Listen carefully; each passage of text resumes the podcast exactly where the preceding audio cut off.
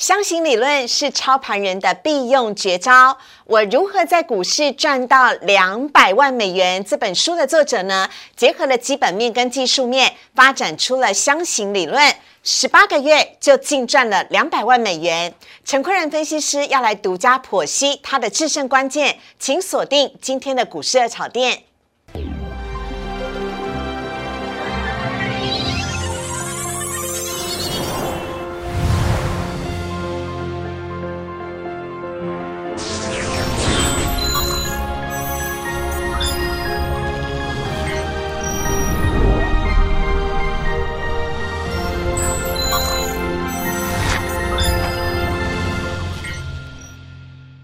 股市爱炒店标股在里面，大家好，我是主持人施伟。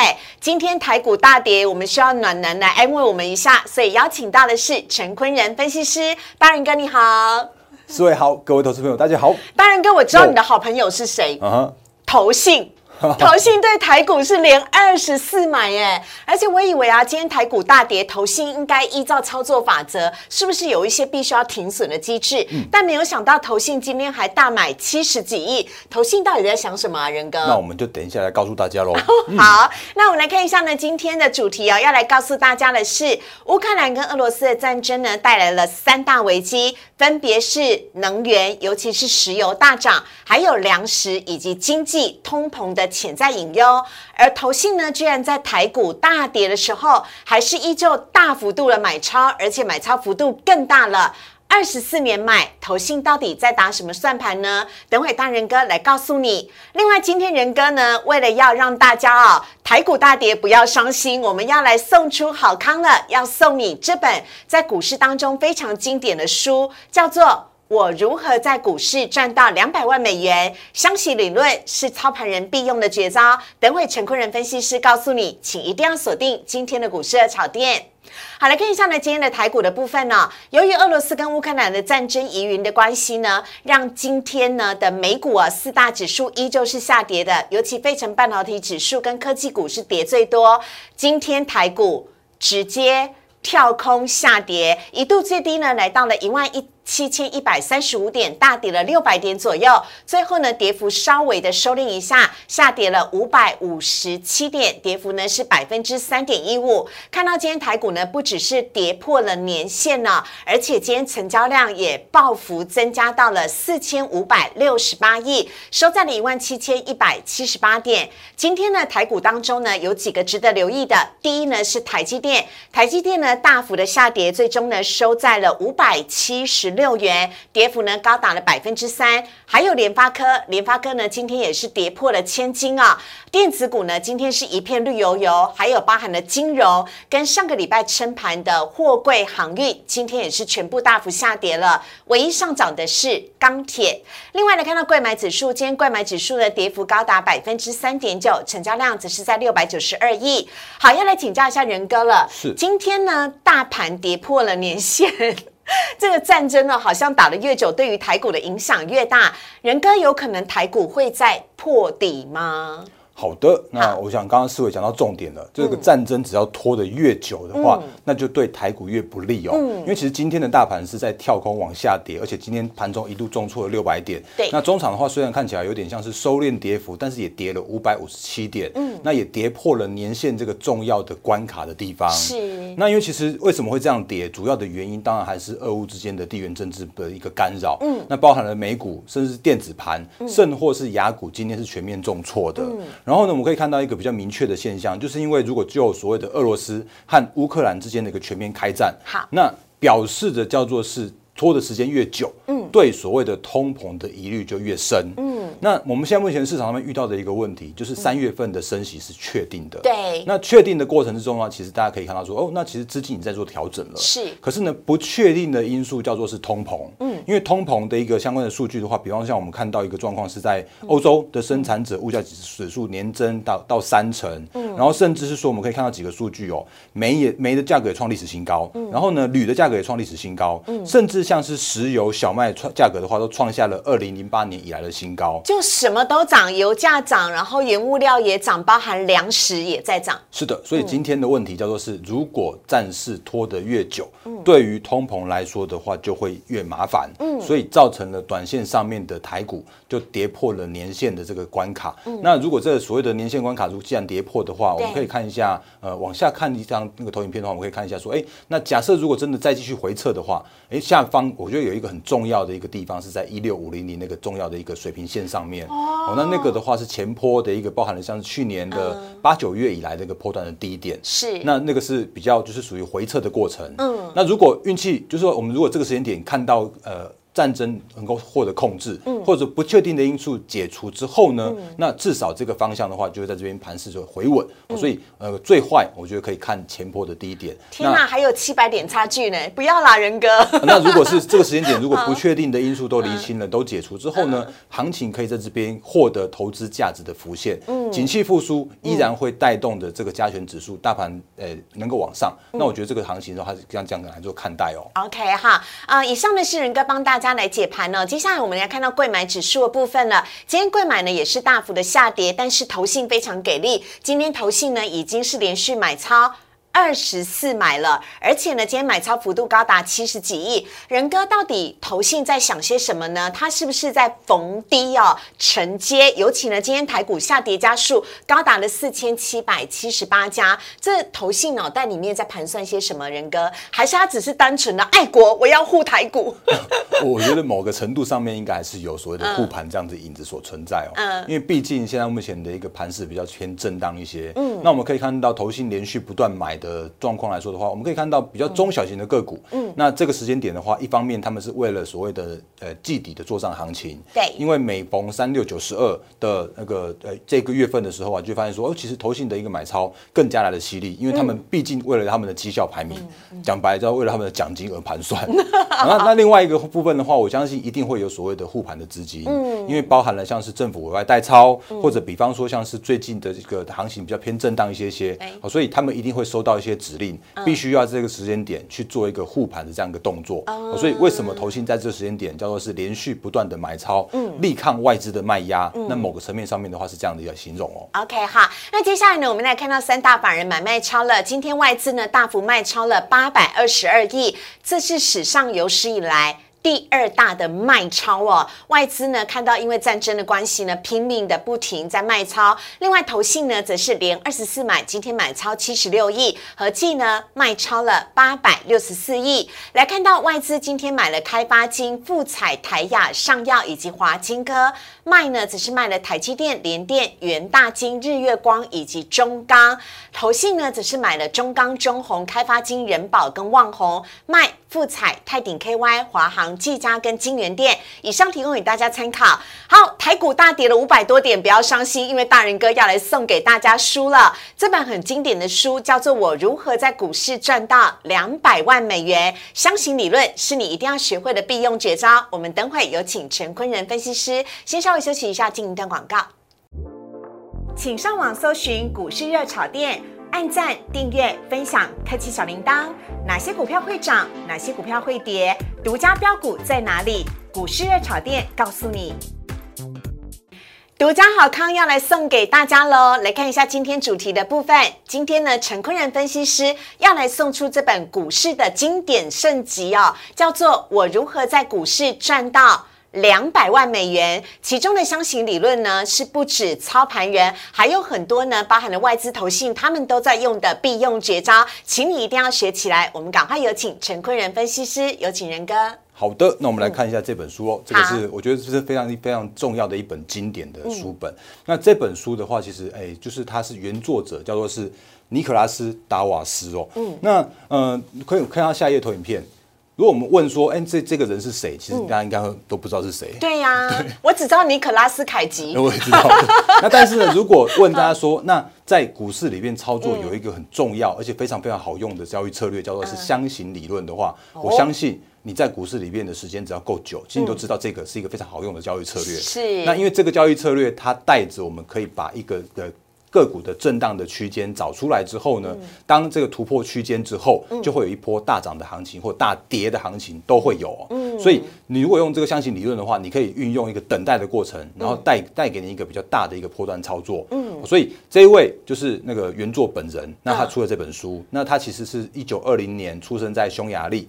那他二十三岁的时候啊，为了躲避苏联还有纳粹，离开了祖国。那他成为了一个非常响亮的武道家哦。哎，我以为他商学院毕业，还是家里面经商，结果他居然是一个 dancer，他是一个舞蹈家。没错，对不起，dancer 这个字不太对，他应该是个 artist，他是个艺术家。艺术家，艺术家，对，没错。然后，而且他是一个素人小白，他之前从来没有碰过股票交易。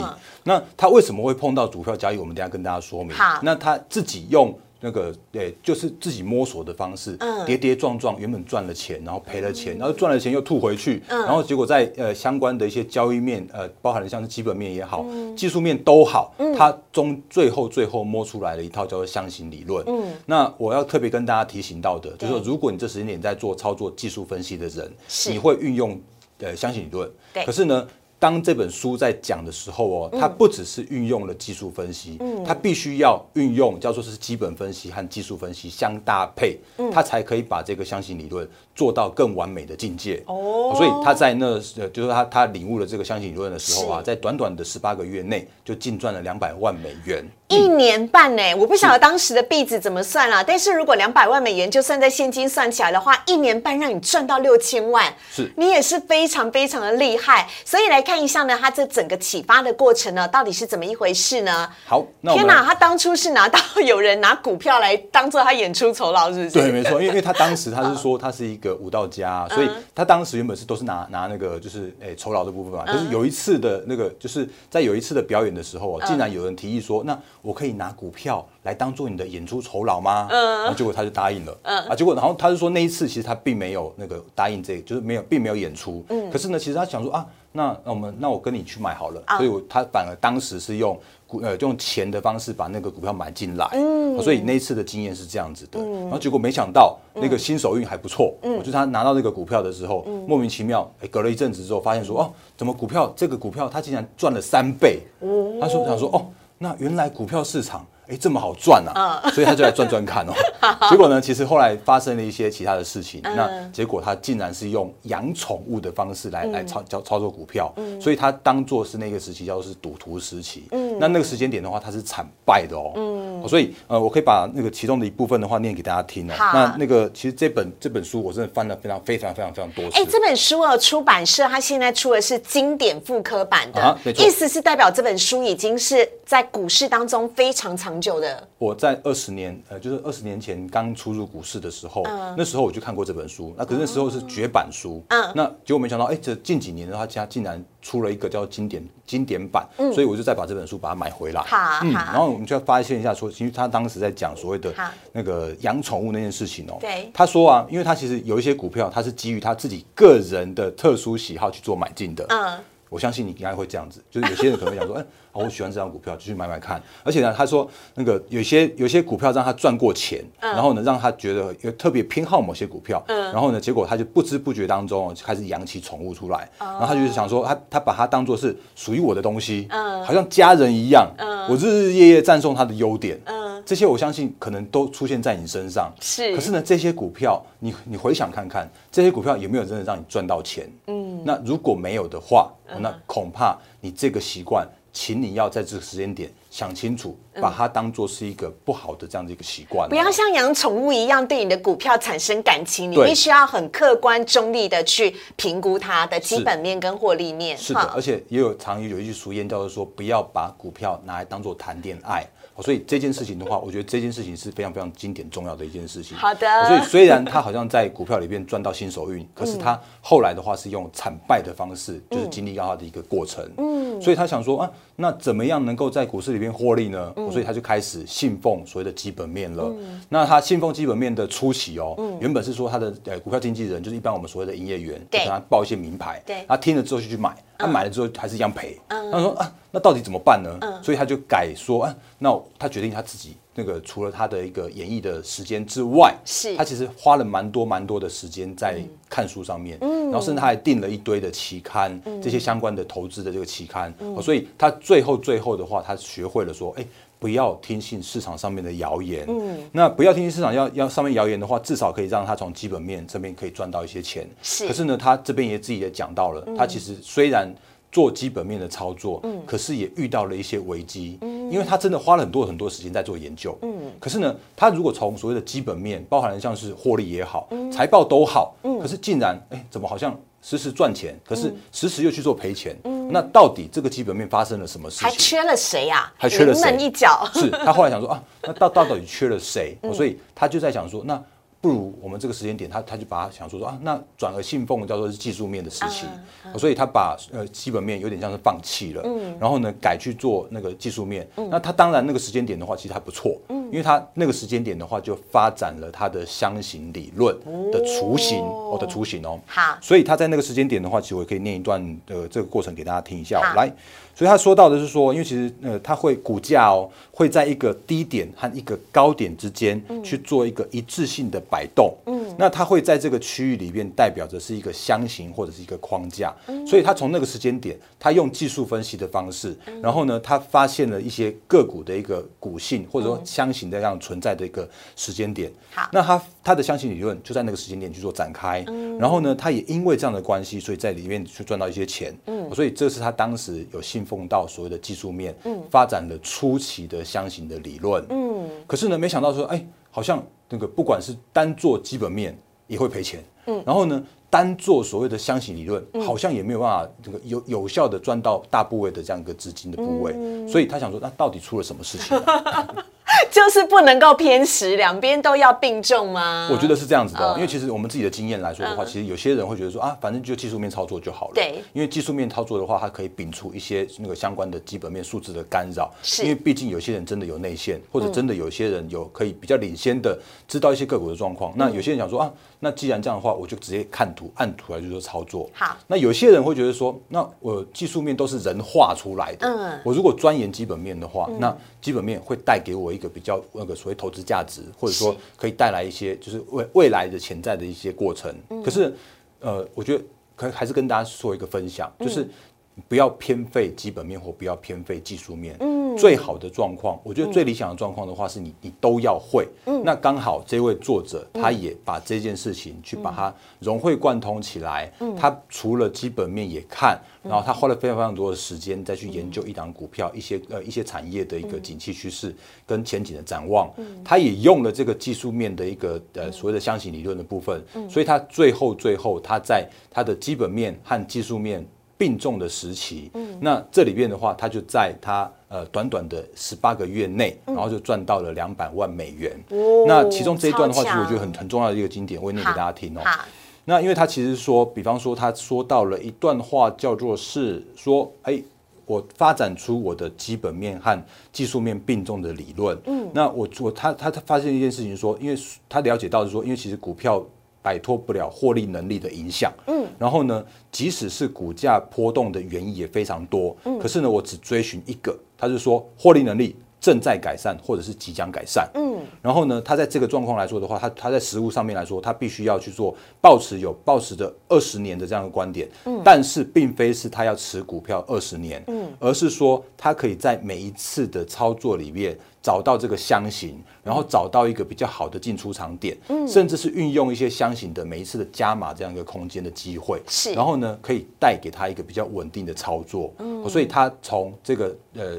基本面跟技术面，终究最后来去做并用的一个并重时期的时候啊，他最后学到了就是用顺势去做操作。好，所以顺势操作的话，其实他他他最后最后讲了一句非常理由很简单，因为他他说他那时候如果把股票卖掉的话，他可以回收两百五两百二十五万的现金美元现金。嗯，然后呢，可是他。那时间点，他不要卖，他并没有卖出，因为他知道一件事情，他知道顺势操作，嗯因为呢，只要经过多次的考验，可以得到信赖的答案，因为他觉得只要没有任何一个理由卖掉一档正在上涨的股票，嗯那。当趋势向上的时候，他要买进更多的股票。嗯，可是呢，如果当趋势反转的时候啊，他会像往常一样，就像被惊动的小偷一样，是一溜烟就跑逃跑。嗯，所以他运用了基本面的这样支撑，然后运用了技术面相形理论的操作，所以可以让他有一个顺势的操作，可以让他。甚至可以把很多很多时间花费花在他的一个表演演出上面。嗯，他只要在表演演出之后看一下行情，看一下股票，然后发个电报，很轻松的就这样获利入袋了。因为那时候的交易还要用发电报的方式啊，哈。所以呢，我们赶快来看到下一页呢，就是箱型理论它的呃实战的相关的一些定义了。第一个是当均线纠结的。的时候忽略均线，只看箱型。好的，那我们就回来到我们现在目前的箱型的理论跟实战的部分哦。那这本书里面我讲的比较坦白一点，是它里面并没有讲到任何一个有关于均线的事情。嗯，因为它它在它的操作来说的话，它只看箱型。嗯，好，所以我们现在目前的话是融合现在目前的箱型理论，它它当时的一个操作精神的策略。哦，所以我们帮大家去做一个归纳跟总结。所以你如果运用我们现在目前的这样一个。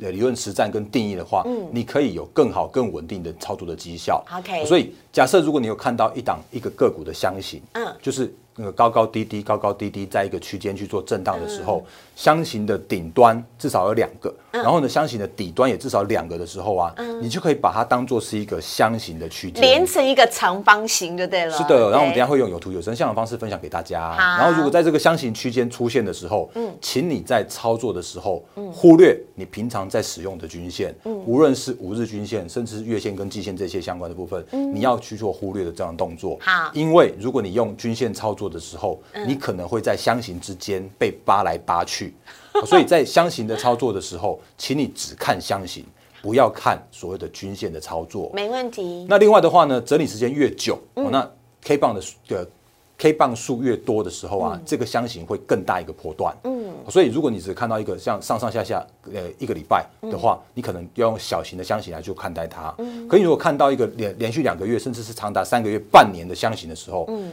请你好好把握。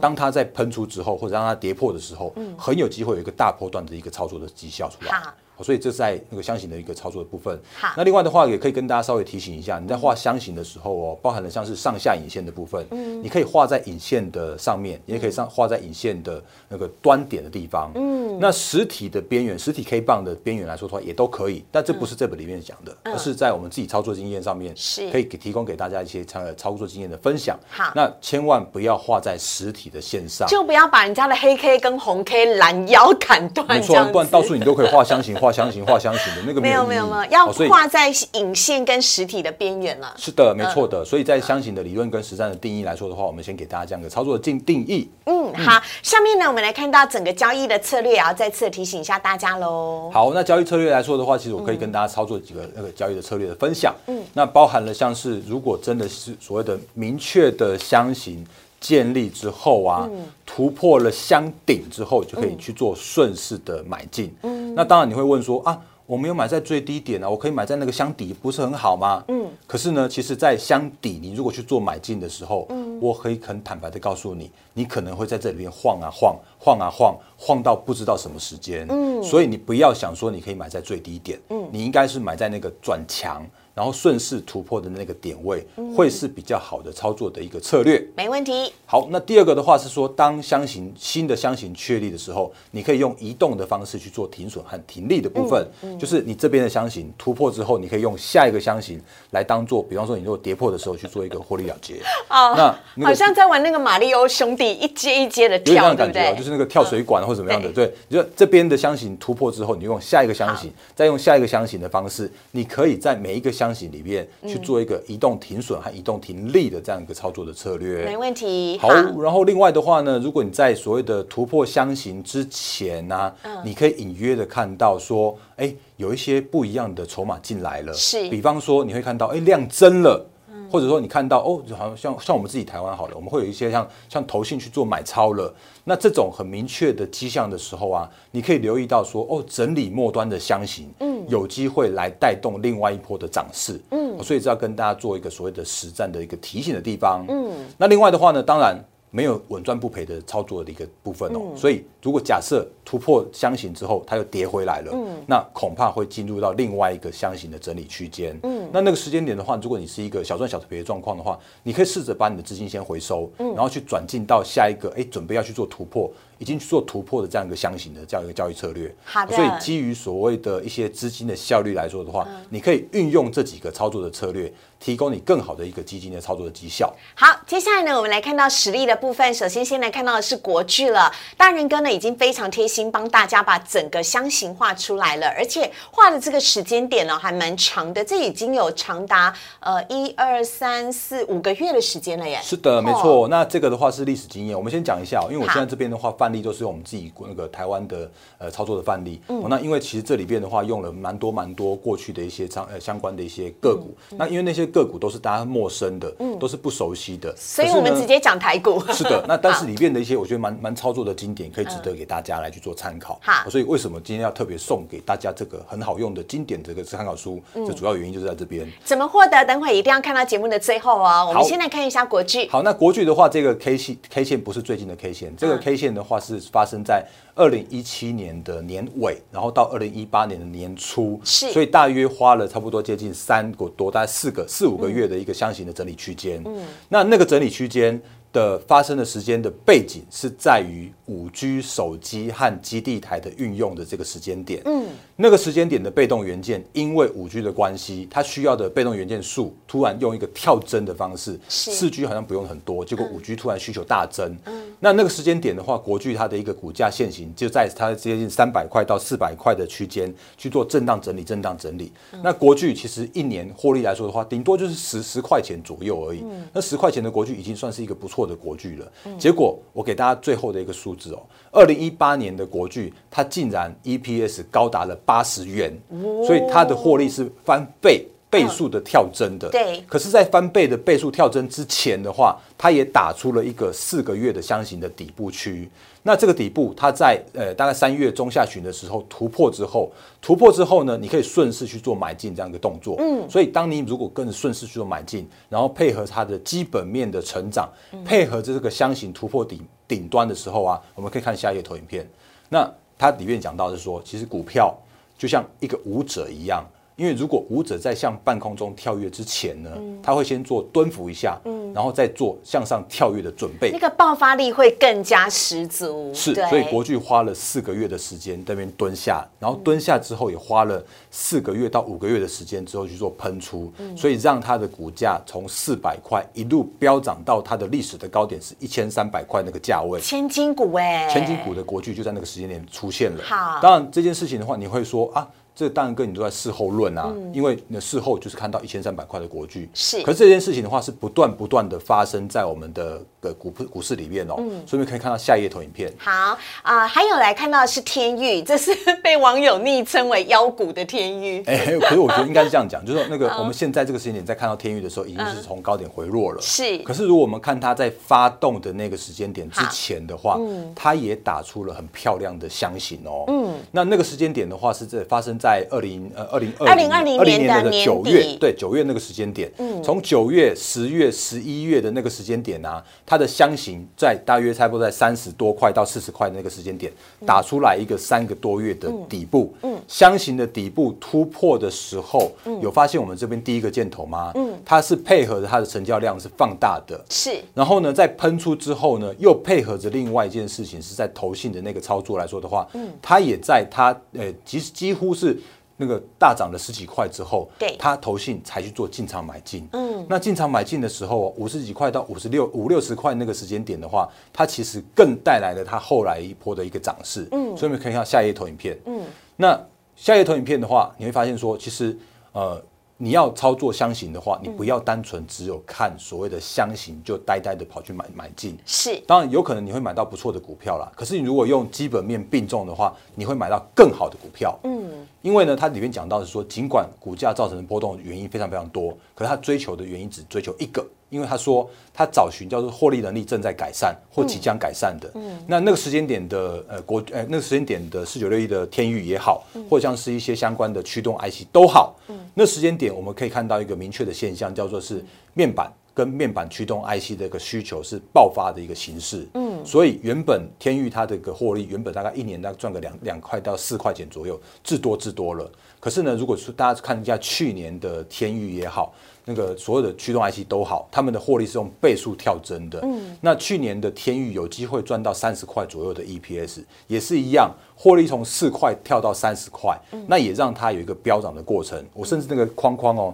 你如果看一下那个框框，我甚至连那个箱型画不出来，嗯，因为它后面直接喷出了，那大喷发从五十块飙涨到三百五呃三百三百多块，也是一样运用了三四个月的箱型的底部对。的打底的时间，你那边晃啊晃，晃啊晃，结果一喷出之后，带来了另外一个三四个月的飙涨的行情。嗯，也就是我们所说的，如果这个箱型的一个底部区或者箱型打得越久，嗯，它后面的行情越大，爆发性越强。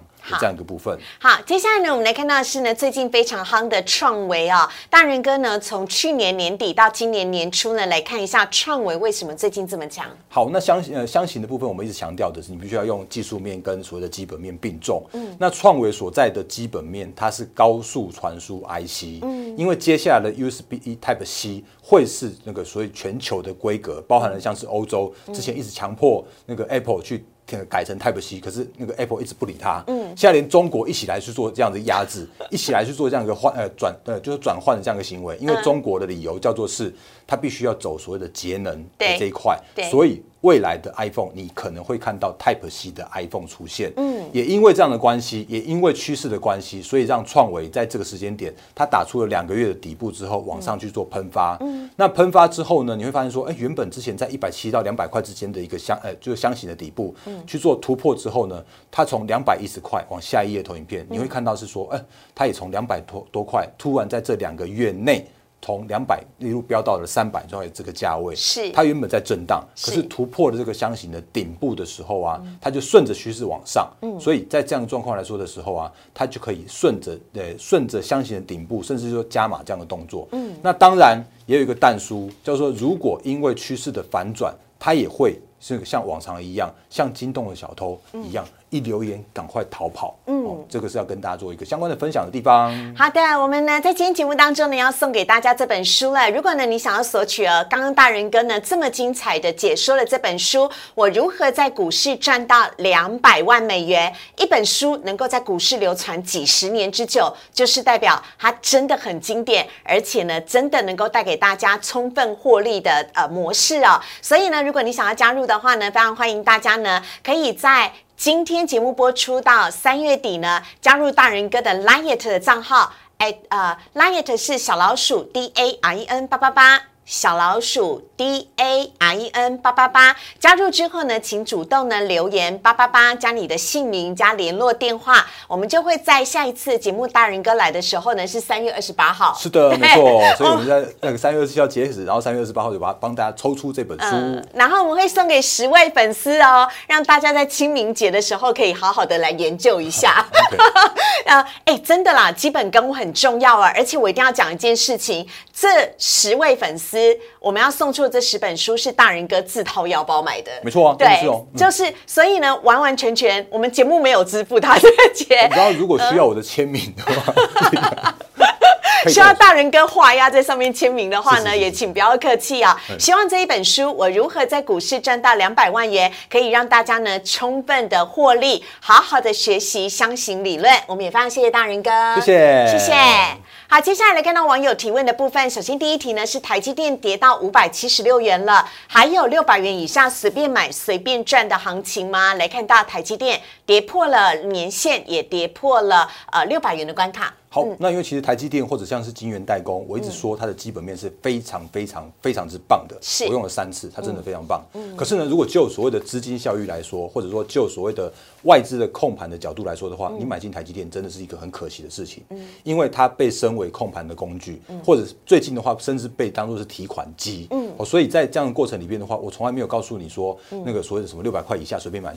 都都很 的这样的行情，因为你你你买台积电，你不如买进所谓的晶圆代工。受惠的族群，IP 也好，呃，像是光照也好，或者像是支援支援，对对，就 IP 一样，然后或者像是那个它的相关的先进设备设备厂都好，但是呢，那个资金的效益考量来说的话，其实你甚至你还可以看一下，就是你会发现说，其实，在上礼拜，嗯，那个。台积电的股东人数又突破了百万人哦，超夸张！超夸张！台积电在跌，然后散户人数是直直往上冲破百万呢。对，没错。那我我只能说，这呃，如果你有买台积电的投资朋友们的话，你真的辛苦了。嗯。因为接下来台积电的话，它应该也会走一个叫做是一个区间震荡、区间震荡，然后比较难有大波段的行情的台积电。所以这个是我的看法。好，下一题看到的是长荣航跟华航今天大跌，但终究有一天我们应该都可以出国的吧？现在可以。低阶吗？仁哥？